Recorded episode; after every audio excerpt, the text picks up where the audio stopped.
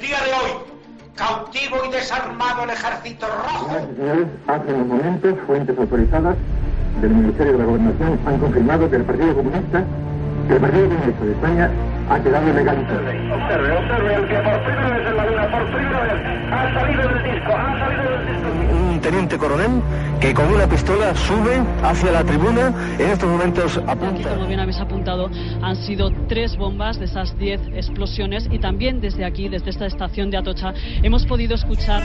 to-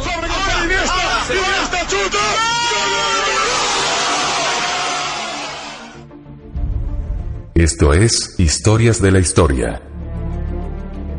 Dirige Fernando Lumbreras.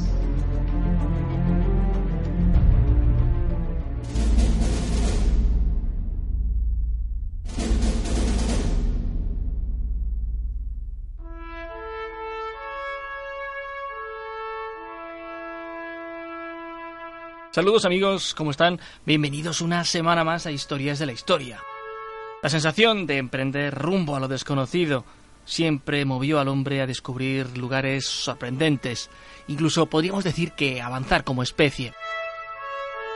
Y precisamente la historia que va a ocupar los próximos minutos habla de eso, de tres seres humanos, de tres representantes de una especie y de un largo viaje, una travesía épica en pleno siglo XX que recordaba muy mucho a la emprendida por otro famoso explorador, Cristóbal Colón.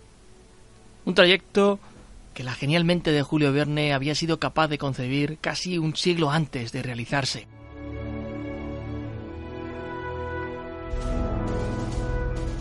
Esta es la historia, tal vez contada de un modo que se aleja de fastos y propagandas, de lo que fue el primer gran paso para el hombre y el gran salto que la humanidad estaba esperando.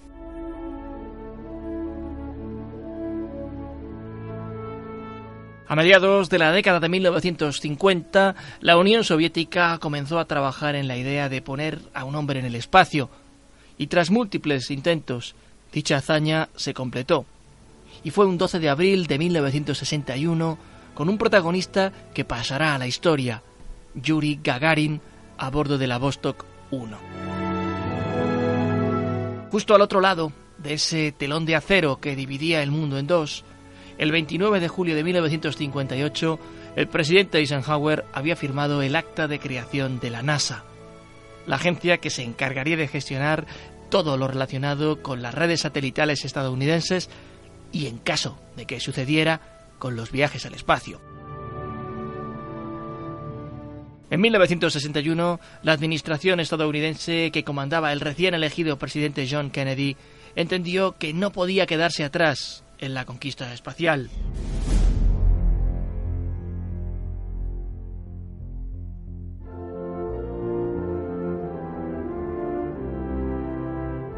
La respuesta fue inminente. Un astronauta con bandera de Estados Unidos, Alan Shepard, realizaba para su país el primer vuelo suborbital. No obstante, la carrera espacial no había hecho sino comenzar para el país de las barras y las estrellas. Kennedy era consciente de que Norteamérica no podía quedarse atrás en la carrera por la exploración del cosmos, así que se rodeó de una corte de consejeros que vieron factible la idea de poner a un hombre entre las estrellas y lo que era mucho más espectacular, llevarle nada más y nada menos que a pisar la luna. Lamentablemente, el sueño del presidente de ver a un compatriota paseando sobre la superficie de nuestro satélite se truncó antes de tiempo, pues el 22 de noviembre de 1963 fue asesinado durante el transcurso de un desfile en Dallas, Texas. Pese a todo, la carrera espacial debía proseguir y la NASA potenció su programa de astronáutica con vistas ya a pisar la Luna antes de la finalización de la década.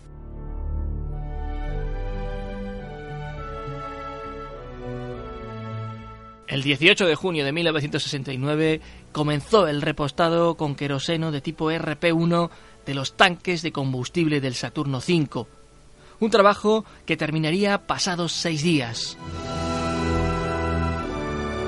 El 15 de julio, a ocho horas del lanzamiento, se produjo el llenado de las últimas etapas del cohete con oxígeno y nitrógeno líquidos. Hubo de esperarse casi hasta el último momento para evitar pérdidas por evaporación. Mientras el director de vuelo del complejo 39 de Cabo Cañaveral realizaba las comprobaciones de rigor para verificar que los ordenadores funcionaban perfectamente, los tres astronautas llegaban al lugar desde el que serían lanzados. Neil Armstrong, Edwin Aldrin y Michael Collins iban a pasar a la historia y eran perfectamente conscientes de ello. Los cohetes de aquella nave espacial constaban de varias fases. Una vez que los tanques se hubieran agotado en cada una de ellas, los depósitos se desacoplarían de la estructura para así aligerar el conjunto y darle mucho más empuje. Los cinco motores del F1, el mayor depósito, se encendían mientras, al mismo tiempo, los sistemas de refrigeración se encargaban de arrojar toneladas de agua sobre la estructura del cohete. En algunas partes, este agua se congelaba, se hacía escarcha que, con la enorme vibración del aparato, terminaba desprendiéndose. La cuenta atrás lo era todo entonces. Todos los sistemas estaban perfectamente operativos. A las 10 horas 32 minutos de la costa este, el Saturno V inició su viaje. La rampa de lanzamiento se iba quedando abajo y es entonces cuando las comunicaciones y el control de la misión pasaron al centro de la NASA en Houston, Texas. Apenas casi tres minutos después del despegue, los cinco motores que habían servido para impulsar la nave agotaron su combustible, separándose del resto y fueron reemplazados por otras tantas y enormes poderosas turbinas de cebado llamadas también J2, que hicieron que se ganara altura a una velocidad cada vez mayor. Casi en los límites de la atmósfera se desprendió también la torre de escape de emergencia, pues los sistemas no presentaban ninguna anomalía que ameritase su presencia.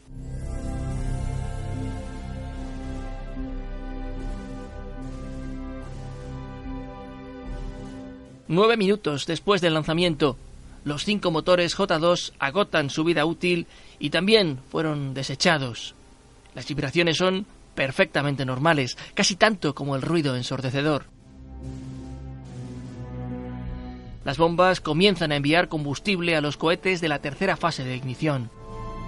Prácticamente han salido ya del planeta.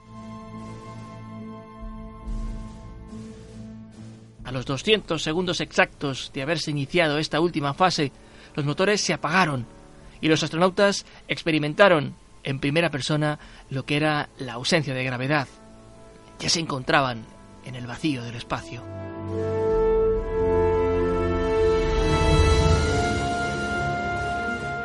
El conjunto tenía entonces dos partes fundamentales. El módulo lunar, al que Armstrong había bautizado como Águila, y el de mando. Ambos estaban unidos a la tercera etapa de la ignición.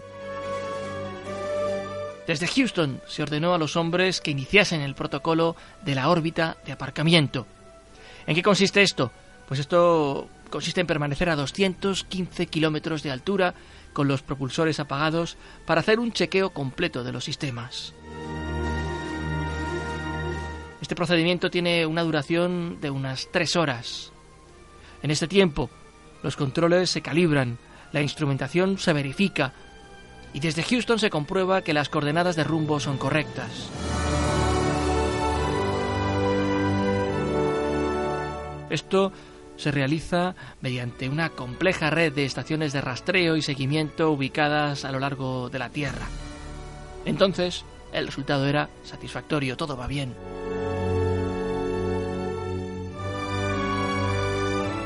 Durante esa órbita de aparcamiento, la nave da un total de dos vueltas sobre nuestro planeta. Una vez están hechos todos los chequeos, todas las comprobaciones, Houston da la orden de poner rumbo a la Luna.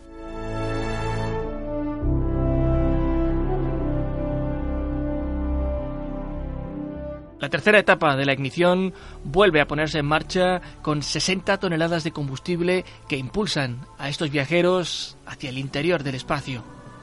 Las ventanas muestran abajo una gigantesca esfera azulada cuya atmósfera se va volviendo grisácea hasta confundirse tenuamente con la negrura del cosmos. A estas alturas de la misión ya no puede hablarse del Saturno V Oficialmente es el Apolo 11.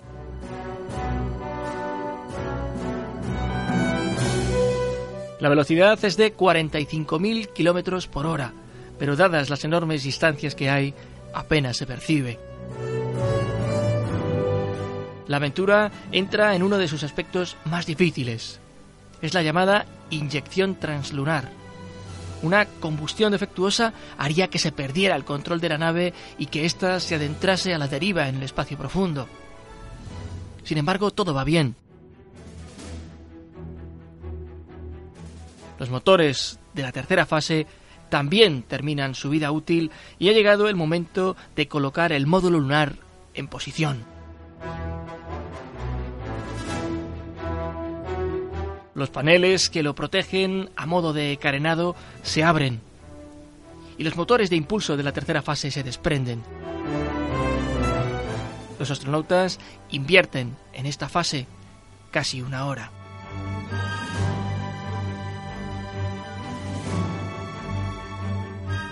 En ese momento, Armstrong, Aldrin y Collins iban en el interior de una aparentemente enclenque estructura. No se escuchaba más que la radio desde Houston, confirmando el funcionamiento de todos los sistemas. Y así pasaron algo más de dos días.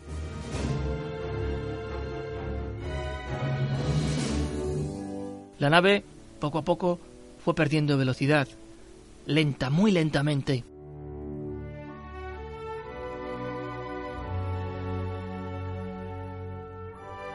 A medida que se alejaba de la Tierra, la intención de aquellos navegantes es alcanzar el área gravitatoria de la Luna, para así ser atraídos por el satélite y ahorrar combustible. Y es precisamente eso lo que pasó. El águila se planta cada vez más cerca de las grises llanuras serenitas a la escalofriante velocidad de 9.000 kilómetros por hora. Es en lo que, en términos de astronáutica, recibe el nombre de trayectoria de regreso libre.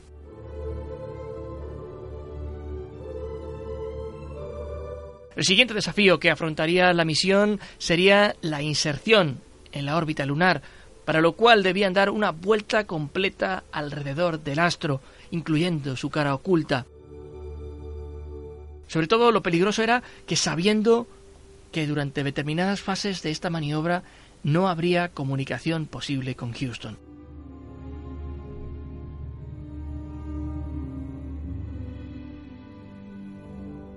Desde tres pequeños inyectores comienza a funcionar una mezcla formada por tres sustancias químicas, hidracina, dimetilhidracina y tetróxido de nitrógeno, que producen una combustión controlada.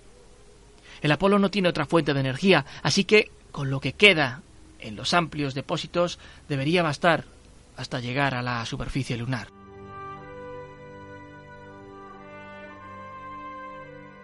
Los impulsores funcionaron durante casi tres minutos y medio, tiempo tras el cual la nave se encontraba en perfecta órbita. Había llegado el momento de la verdad.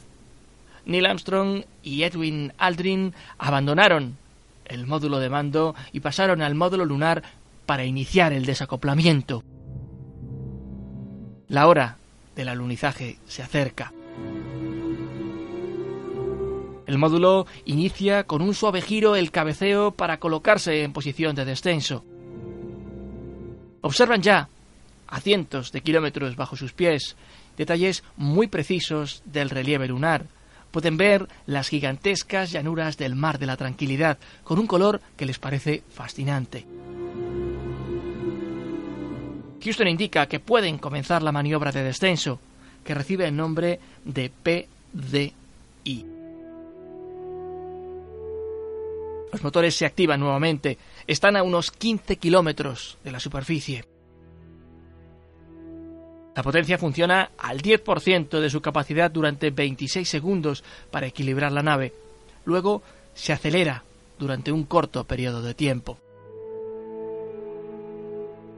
Una nueva directriz en el ordenador que ha introducido Neil Armstrong provoca que la nave se coloque perfectamente vertical y al 57% de su empuje.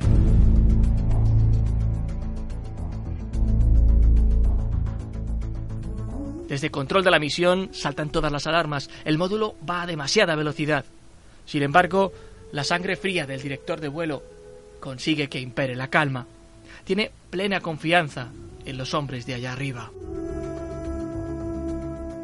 Armstrong tomó el mando y con suaves maniobras consigue que la estructura caiga lentamente hacia la corteza lunar.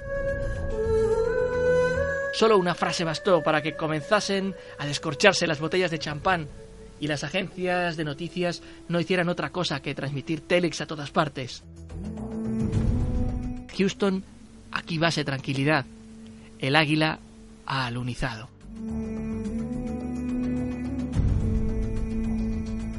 Por primera vez en la historia, el ser humano había llevado un aparato de su construcción a otro mundo. Eran las 3 y 17 minutos de la tarde, hora siempre de la costa este, del 20 de julio de 1969. El trabajo, no obstante, no había terminado para los dos hombres, que habían de hacer un rápido chequeo de los sistemas y transmitir cualquier anomalía al centro de control. Todo funciona sin problemas una vez más. Es entonces cuando Armstrong pide permiso para llevar a cabo la primera actividad extravehicular, o EVA, que habría de llevarle a pisar la Luna, y Houston da luz verde. Han pasado seis horas desde la llegada de los hombres a su destino. El comandante de la misión, embutido en un impoluto traje blanco, desciende por la escalerilla del módulo lunar y conecta la cámara de televisión que inmortalizará el grandioso momento. Las imágenes llegan nítidas a nuestro planeta. Es entonces cuando ya en contacto con la superficie y describiendo exactamente todo lo que ve, pronuncia esto que van a escuchar. Este es el momento, la frase que inmortalizaba la llegada del hombre a la luna. Lo vamos a escuchar además en versión original, con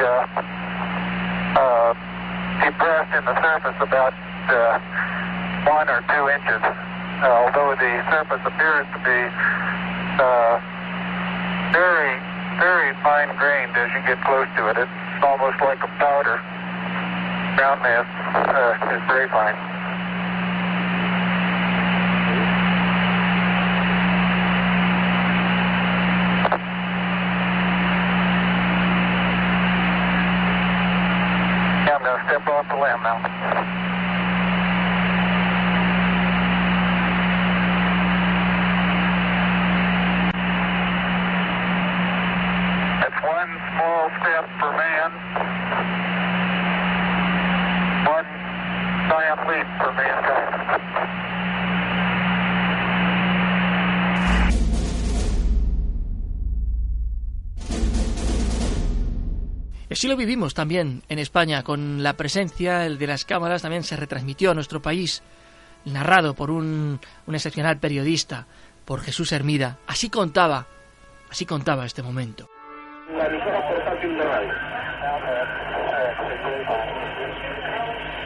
Observe, observe, observe el que por primera vez en la luna, por primera vez, ha salido del disco, ha salido del disco el pie, izquierdo, efectivamente, por primera vez en la luna. Observen cómo Armstrong está quien tantea aquí. Observen. Miren, miren, miren, ya se va pasando ya. Ahí está, hay algo firme, ahí está.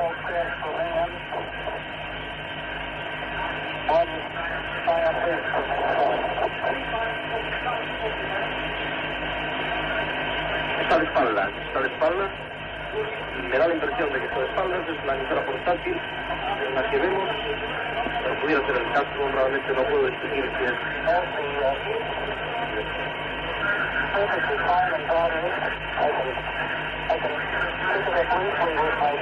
Factur 52, con números, con números, no se recibe, no sé qué primeros.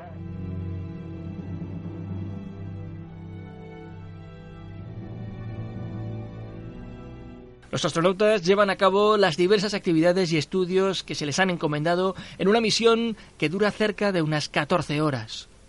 Durante ese tiempo hablan por teléfono con el presidente Nixon y recogieron cerca de 22 kilos de rocas. Aquel primer paseo por la Luna llegó a su fin. El primero en regresar al módulo es Buzz Aldrin. Su compañero fue detrás. Ya en el interior de su provisional hogar, descansan durante cerca de cuatro horas y no pueden dormir realmente. Comprueban todo, han de estar despejados para iniciar la maniobra de despegue y acoplarse con el módulo de mando, en donde Michael Collins espera, para los tres, tomar rumbo de regreso a la Tierra.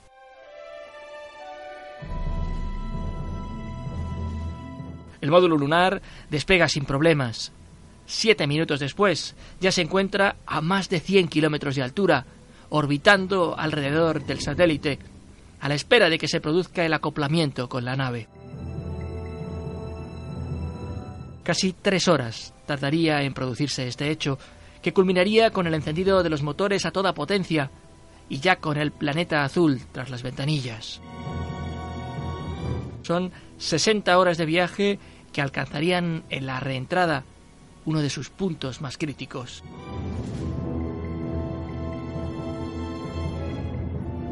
La inserción en la atmósfera es brusca. La nave se calienta varios miles de grados por la fricción del aire. Las comunicaciones con Houston se pierden momentáneamente.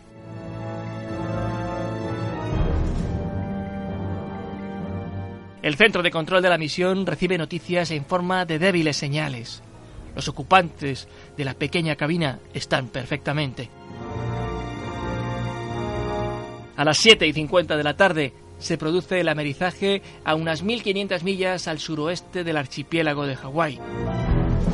En un principio, aquel no iba a ser el lugar de recogida, pero a última hora se decidió ese emplazamiento dada la amenaza de temporal que se cernía sobre el punto original. Será el portaaviones USS Hornet quien recoja a los astronautas que pocos días después serían considerados héroes en todo el planeta.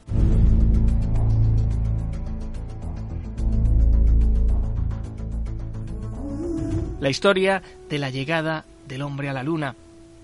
Esta aventura es sin duda la hazaña más grande llevada a cabo por el hombre seguramente desde el descubrimiento de América. Un auténtico viaje hacia lo desconocido que abrió las puertas a un nuevo abanico de posibilidades. Si habíamos conseguido llegar a la Luna, podíamos emprender un nuevo trayecto hacia otros planetas, y Marte se dibujaba muy a lo lejos como la posibilidad más factible. Ahora es solo cuestión de tiempo, que nos lancemos también a por ese objetivo y demos otro pequeño paso para el hombre, igualmente gigante para el resto de la humanidad. Y así os lo hemos querido contar, así hemos querido traer hasta donde os encontréis esta aventura que esta semana ha visto un nuevo giro cuando hemos sabido del descubrimiento de siete planetas de una masa parecida a la Tierra en un sistema solar diferente, inédito hasta entonces. Nosotros nos encontramos la próxima semana, pero no nos vamos a ir sin invitaros, como siempre, a que visitéis el portal del programa a través de, esta misma web de vivaradio.es. Allí vais a encontrar un montón de contenidos y algunos avances de las sorpresas que os estamos preparando. Hasta entonces, os esperamos. Pasad una feliz semana y como siempre os decimos desde Madrid, muy buenas noches y buena suerte.